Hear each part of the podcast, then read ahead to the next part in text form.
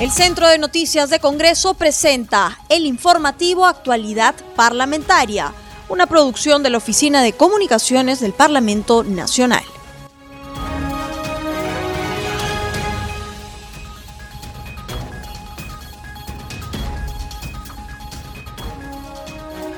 Bienvenidos al programa Actualidad Parlamentaria, una producción de CNC Radio del Congreso. Este programa se transmite en las regiones de Cusco, Radio Vilcanota 1570 AM 91.9 FM, en Huánuco, Radio Chalon Plus, en Ica, Radio Star Plus 95.1, en La Libertad, TV Cosmos 103.30 FM, en Moquegua, Radio El Puerto 102.9. Los saluda Rómulo Vargas y los acompañaré en esta jornada informativa.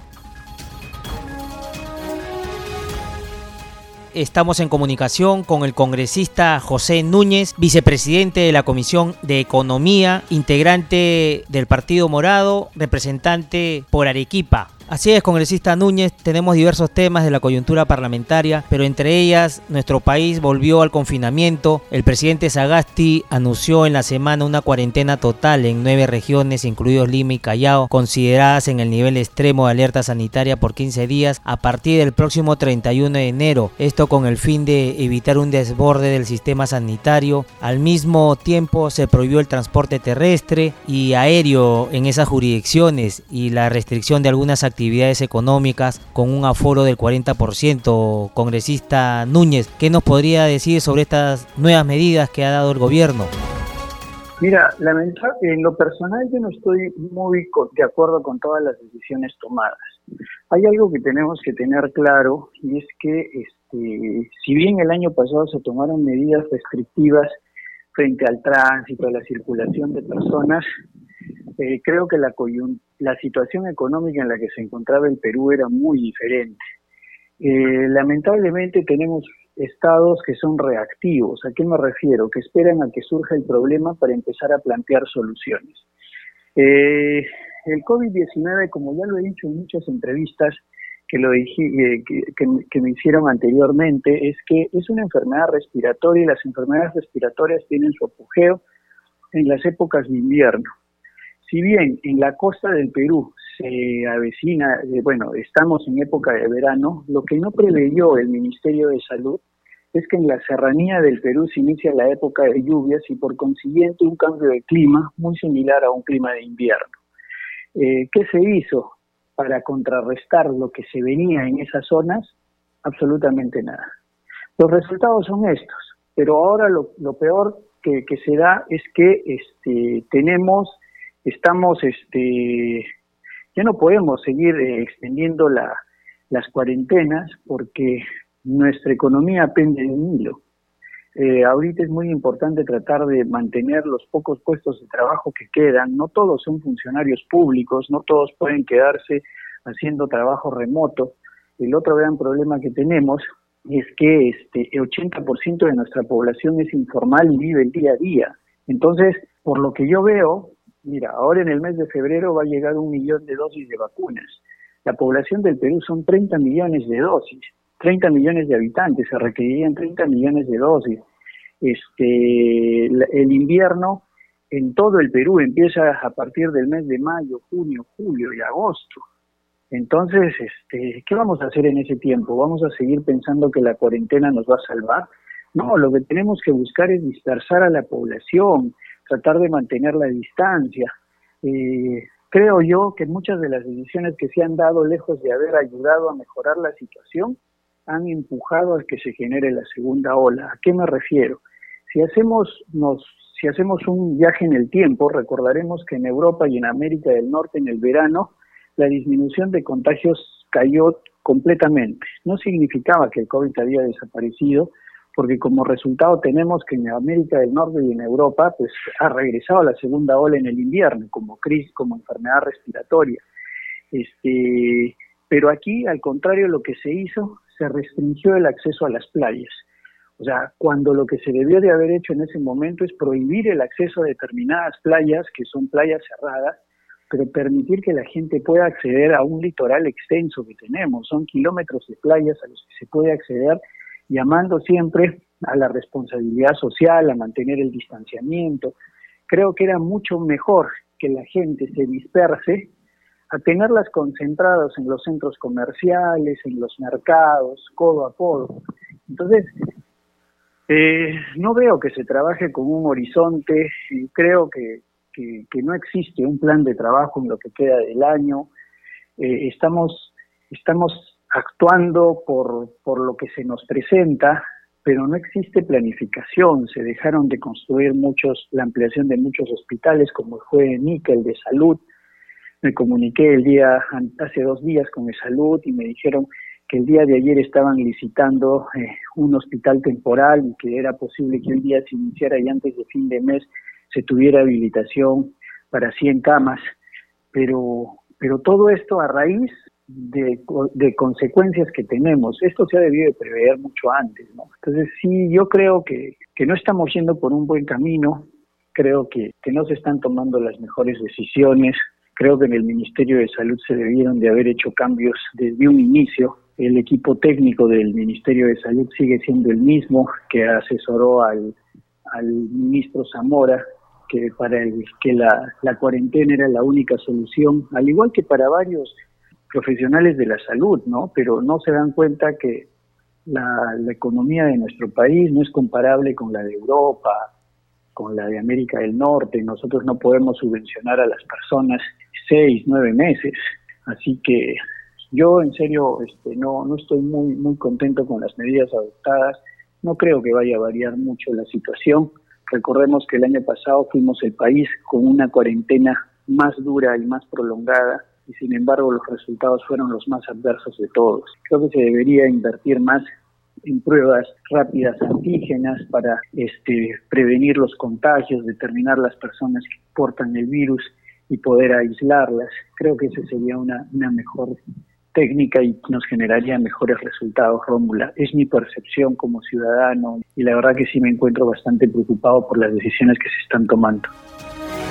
Así es, congresista Núñez, una situación complicada la que está padeciendo nuestro Perú y el mundo económicamente. Congresista, ¿y cómo está la situación en la región Arequipa en torno a las camas UCI, el tema del oxígeno, también otro problema que se está presentando a nivel nacional? ¿Se están solucionando en algo? Lamentablemente, mira, las camas UCI tienen un techo, ya están cubiertas a nivel nacional, en la región también todos los proyectos de plantas de oxígeno quedaron paralizados cuando acabó el, infierno, el invierno y, se disminuyeron los contagios. Yo te digo, mira, en el mes de octubre, eh, si tú viajabas por la selva, digamos, viajabas por Iquitos, por Madre de Dios, nadie usaba mascarilla. Sin embargo, nadie se contagiaba. Este, y creo que lo mismo sucedió a nivel nacional, ¿no? Hemos tenido marchas, ha habido protestas, la congregación de miles de personas y se decía en los próximos 15 días se va a ver los resultados, pues nunca se vieron esos resultados porque, como te digo, el ambiente no era propicio, ¿no? Entonces ahora es, lamentablemente se está capeando el temporal con lo que se tiene, que es bastante escaso. Creo que poder solucionar las deficiencias hospitalarias y lo que se ha dejado de invertir en el sector salud en los últimos 30 años es imposible hacerlo en un mes, en dos meses. Eh, eh, hay oxígeno en Arequipa, ahorita existen plantas, pueden proveer de oxígeno a las personas que lo requieran. Sí se están dando muchos niveles, mucha gente que se está contagiando, pero gracias, bueno, con muchas de las personas que he estado en contacto que se han contagiado, no han tenido mayores malestares. Así que esperemos cada vez pues sean mayores los las personas que, que reaccionen de esta de esta manera. Yo lo que sí recomendaría a la población es que tomen vitamina C. La vitamina C es súper buena para cualquier enfermedad respiratoria.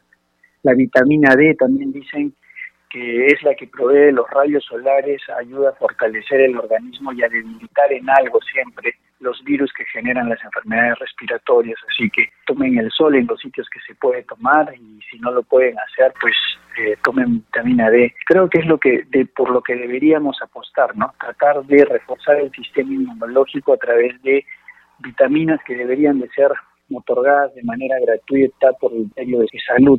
Eh, esperemos pues tomen una decisión de este tipo. Así es, congresista Núñez, como usted muy bien indica, la vitamina C y la D ayudan a fortalecer un poco el sistema inmune de la población y las frutas, no olvidarse de las frutas, ¿no? Tan ricas ellas y con bastantes vitaminas también. Congresista, y en el tema económico, la entrega de este bono de 600 soles para las familias vulnerables de las regiones que deberán acatar el confinamiento absoluto, ¿ayudará en algo a mantenerse en estos 15 días de confinamiento? Yo creo que algo ayudará, pero no va a solucionar el problema. Creo que todos somos todos somos reales y sabemos que lo único que nos puede ayudar a solucionar un problema es tener un ingreso permanente y constante en el tiempo. Y eso es proveído por un empleo. Eh, con estas medidas lo que se está haciendo es contrayendo la economía y empujando a que muchas empresas que se estaban recuperando vayan a, tener que cerrar, ¿no? Como lo vemos los restaurantes, si bien algunas cadenas este, han podido desarrollar la logística para poder proveer de alimentación, si nos vamos al centro de Lima, vemos que muchos restaurantes funcionan, en, sus clientes son los trabajadores que van a, trabajar en el centro. Y si ahora se restringe el trabajo, eh, no va a haber manera que esas empresas puedan hacer delivery, porque las personas no están trabajando, van a hacer trabajo remoto desde su casa. Y es probable que este trabajo remoto se prolongue para muchas de estas, de estas oficinas. Entonces, creo que sí, este, el panorama es bastante triste y esos son puntos que no se toman en cuenta cuando se toman todas estas decisiones. Hay que buscar decisiones que sean equilibradas no, digamos, una, no, no decisiones extremas que aparentemente nos van a dar tranquilidad, pero no van a solucionar ningún problema. Congresista Núñez, muchísimas gracias por haber estado con nosotros. Gracias Rómulo por la entrevista y este no bajen la guardia, ya saben, el uso de mascarillas ayuda a disminuir el riesgo de contagio, el lavado de manos siempre después de haber salido a la calle y de ingerir alimentos. Cuídense, que cuidándose ustedes cuiden a los seres que más quieren. Un fuerte abrazo para todos.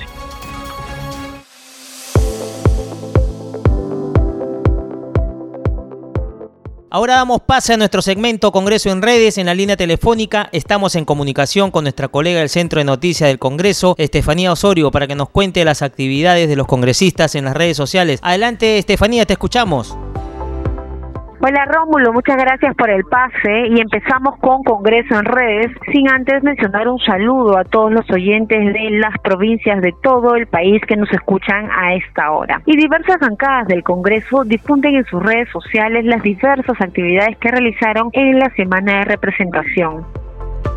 Los legisladores de la bancada de Unión por el Perú, UPP, realizan una intensa labor en el marco de la semana de representación, pues sostuvieron distintas reuniones de trabajo para dialogar y escuchar a los representantes de la sociedad civil y funcionarios del sector público.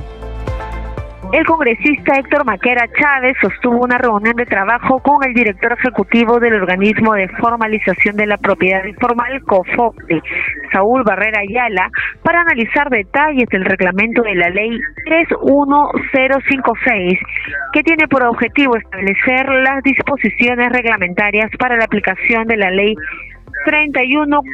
31056 ley que amplía los plazos de la titulación de terrenos ocupados por posesiones informales y dicta medidas para la formalización. Es una ley muy importante la que está promoviendo el congresista Héctor Maquera. Y como parte de sus funciones de representación, el congresista José Núñez Salas visitó el distrito de Yura para dialogar con el burgomaestre Néstor Chicaña Nina, quien gestiona en la actualidad diversos proyectos para dotar de agua y desagüe a ese distrito. Y por su parte, en la provincia constitucional del Callao, el parlamentario Miguel González Santos se reunió con el rector de la Universidad del Callao, Roger Peña Guamán, para conversar sobre la búsqueda de apoyo financiero para la construcción del cerco perimétrico de la sede Ventanilla y además intercambiaron ideas en torno al proyecto de ley de incremento de la renta de aduanas, todo ello con la finalidad de que la UNAC llegue a más jóvenes chalacos.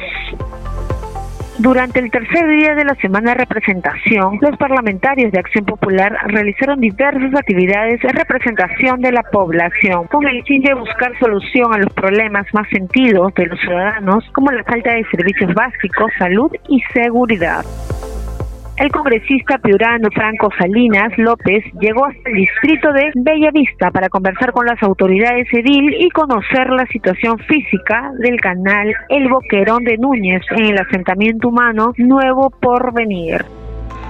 Vamos con el congresista Walter Benavides, que llegó hasta la localidad de Cortegana, en el distrito más alejado de Selendín, Cajamarca. En ese lugar, el parlamentario participó en la reunión de concertación interinstitucional para el desarrollo económico local en un marco de gestión municipal.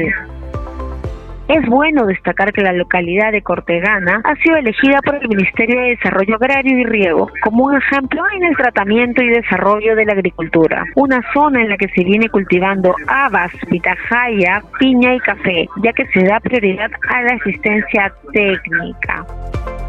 Hasta aquí llegamos con Congreso en redes. Muchas gracias Rómulo y conmigo será hasta la próxima. Sin antes hacerles recordar a todos nuestros oyentes que no se olviden de seguirnos en nuestras redes sociales. Nos encuentran como Congreso Perú y estamos en Facebook, en Twitter y en Instagram. Adelante contigo Rómulo. Gracias Estefanía, nos reencontramos la próxima.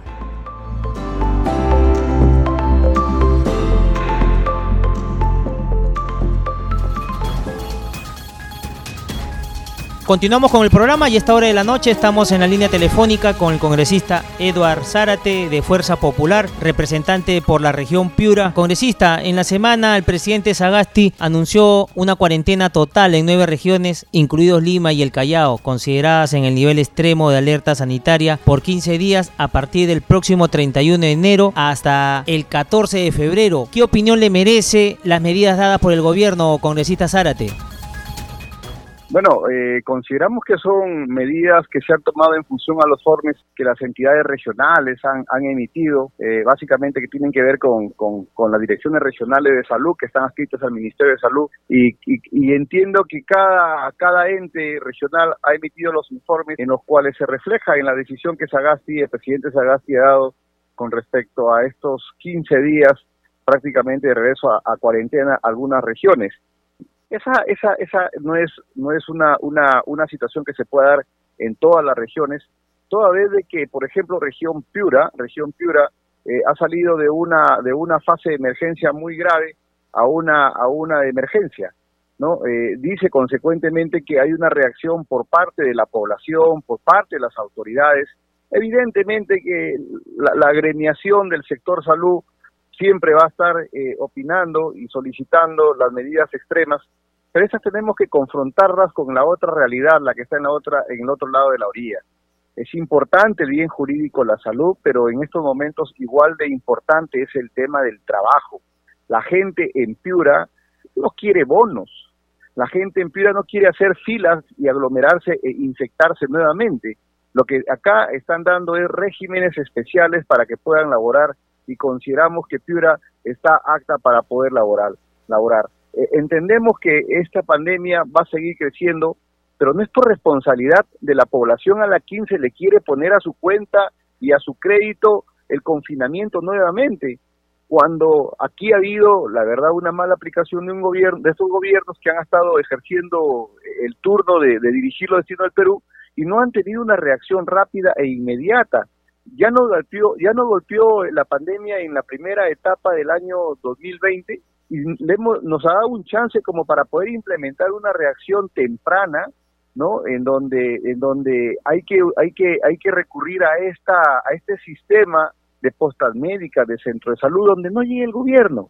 En ese sentido creo que le hemos dado un, un, espacio de respiro a la enfermedad para que pueda volver más agresiva en función a la a la a la a la no sé si a la omisión que el gobierno ha tenido frente a la lucha contra la pandemia y que se vuelve agresiva por la falta de una toma de decisión que antes de, estar pensando en hospitalización, implementación de equipos de, de UCIs o, de equipos de oxigenación artificial, debieron haber pensado precisamente donde, donde se origina la enfermedad, que es en la cuadra, que es eh, en el barrio, donde hay un centro de salud, donde hay una posta médica y donde allí no ha llegado lamentablemente el gobierno, motivo por el cual esta mala praxis de lucha frontal contra la COVID tiene como propósito ponerle a la factura eh, a, la cuenta y el riesgo de la comunidad, de la sociedad, de la población, lo que el gobierno no ha hecho.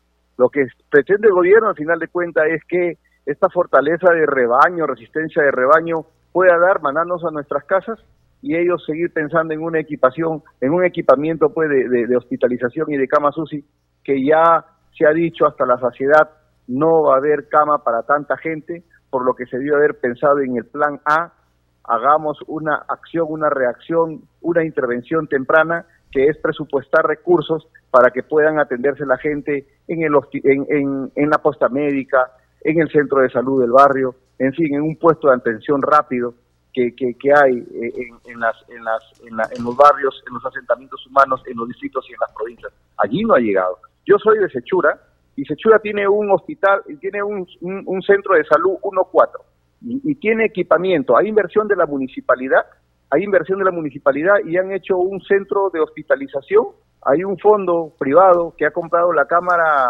ha comprado el equipo criogénico, el tanque criogénico, tiene oxígeno. Sin embargo, estas normas burocráticas benditas o malditas dicen de que acá no puede haber hospitalización porque es un nivel 1-4. Es decir, hay infraestructura hospitalaria, hay equipamiento de, de oxígeno, están ahí todas las redes instaladas. Sin embargo, Ministerio de Salud dice, no teniendo la condición de 1.4 no se puede hacer hospitalización.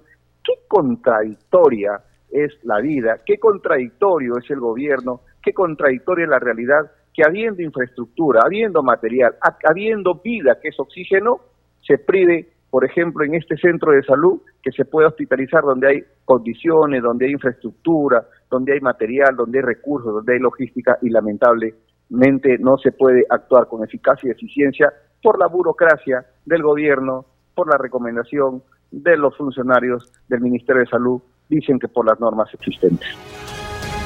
Congresista Zárate, el sistema de salud ha colapsado en nuestro país. Es lamentable ver cómo las personas hacen colas para una cama UCI. El tema del oxígeno también es otro de los grandes problemas que estamos padeciendo. jefe del Estado ha señalado también que el proceso de vacunación comenzará en febrero, tras recibir en los próximos días el primer lote de un millón de dosis del inmunizante elaborado por el laboratorio chino Sinopharm. ¿Cree usted que esto ya sea cierto, congresista? Bueno, nosotros tuvimos una reunión con el presidente Sagasti el viernes pasado, o sea, hace siete días, y nos dijo que en ocho o nueve días estaba llegando la, primera remesa del millón de dos que habilitaría a, vacunar a 500 mil peruanos. Ocho o nueve días, y no se tiene conocimiento de que estos han sido embarcados. Quiero guardar la fe y la esperanza que estos, estos, estas vacunas van a llegar. Sin embargo, entre lo dicho por el titular del pliego, por el presidente y la realidad, vista mucho del interés o de la intención frente a los resultados que ellos puedan tener. Dios nos coja confesados, pero consideramos de que los términos que ellos proyectan no son los que se adecuan a una realidad y ellos sabrán por qué, cómo manejan sus gestiones, cómo manejan ellos sus relaciones y consideramos que su relación de gobierno a gobierno o de gobierno a, a la industria que ejecuta este, esta vacuna no se está ejecutando de la, de la, de la mejor forma que convenga a esta coyuntura sanitaria que los peruanos estamos viviendo. Es decir, no quiero equivocarme, ojalá me equivoque, va a seguir postergándose la llegada de esta vacuna y mientras se implementa el sistema para repartirlo, administrarlo, distribuirlo en todo el Perú, un buen tiempo más va a pasar y eso es lo que se espera y seguramente esa presión ¿no? o depresión genera también en la población ¿no? desánimo, desesperación proclive a la enfermedad que adquieren y que hace pues que los muertos vayan incrementándose día a día, lamentable. Congresista Zárate, ¿cree usted que el gobierno se adelantó en dar la fase 4 de la economía peruana? Yo considero que fue una medida que se implementó en función a las circunstancias que así correspondían. Hemos dicho, y el gobierno donde tendría que ejercitar una mayor comunicación es, en, así estamos hechos los peruanos, es de que nos digan hasta la saciedad el modo y forma como debemos nosotros respetarnos. Es decir, el protocolo individual para asumir una actuación social y laboral debe ser más allá del temor que se infundió ayer cuando te vas al mercado y vienes con yapa o si te vas a tomar una chela regresas con un cajón pero de muerto. Esa política temeraria no es la que correspondía Lo que correspondía es ponernos en nuestro chip, en nuestro disco duro, que la mejor forma de que nosotros tenemos para luchar contra esta enfermedad es el distanciamiento social, es la mascarilla, el lavado de manos, es el alcohol, porque mientras nosotros estamos esperando que la vacuna va a llegar, nosotros tenemos que ser conscientes de que la realidad económica va a afectar. Consecuentemente, ya lo he dicho en una oportunidad, población que no trabaja no la va a matar el COVID, sino el hambre. Consecuentemente, reitero una vez más que considero que las fases deben darse, pero implementando los mecanismos de bioseguridad de todos. Y aquí debe haber una implementación de aquel que viola o transgrede la norma. El tema no debe ser sanción económica. El hombre, el peruano está diciendo, si me van a multar, lo pagaré el próximo año, pues, cuando tenga necesidad de pagar la multa. Pero si se implementa un mecanismo un poco más ejercitarle a las Fuerzas Armadas, a las Fuerzas Policiales, mayores facultades para que puedan exigir que la gente pueda cumplir y 24 a aquel irresponsable que no cumple con los procedimientos de bioseguridad, seguramente le hubiesen hecho un mejor, una, hubiésemos, hubiésemos tenido un mejor resultado. Pero sancionar al capitán Cuevita porque cuadró y, pechó a un, a, un, a un renuente o a un desobediente o un irrespetuoso de las normas, quitas el principio de autoridad probablemente.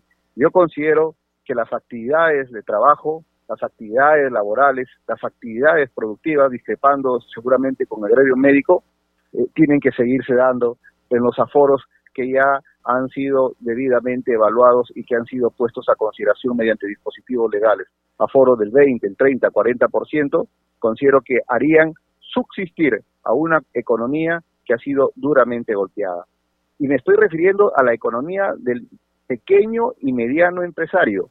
No me estoy refiriendo a la economía del minero, no me estoy eh, refiriendo que son grandes grupos económicos de poder, representados en 6, 7, 8, 9, 10 personas jurídicas. No me estoy refiriendo al sector productivo de la pesca, que han trabajado en forma normal. Estamos hablando de los que no han trabajado en forma regular. La tiendita, el, la bodeguita, el hotel, en fin, esa gente se ha visto seriamente afectada. Los artesanos. Congresista Zárete, muchísimas gracias por haber estado en el programa con nosotros. Rómulo, muchas gracias, siempre a disposición. Yo soy de Sechura, mi querida provincia de Sechura hoy día cumple 27 años de elevación a la categoría de provincia. Es la provincia más joven de mi querida región Piura. Gracias, Rómulo. Ya no hay tiempo para más, no sin antes recordarles que nuestro programa se transmite en las regiones de Cajamarca, Radio WN, en Cusco, Huayna Picchu 101.7 FM, en Huánuco, Radio Estudio Mix 105.5 FM, en Ica, Radio Horizonte 102.7. Conmigo será hasta la próxima. El Centro de Noticias de Congreso presentó el informativo Actualidad Parlamentaria, una producción de la Oficina de Comunicaciones del Parlamento Nacional. Los invitamos a visitar nuestras redes sociales y sitio web www.congreso.gov.pe.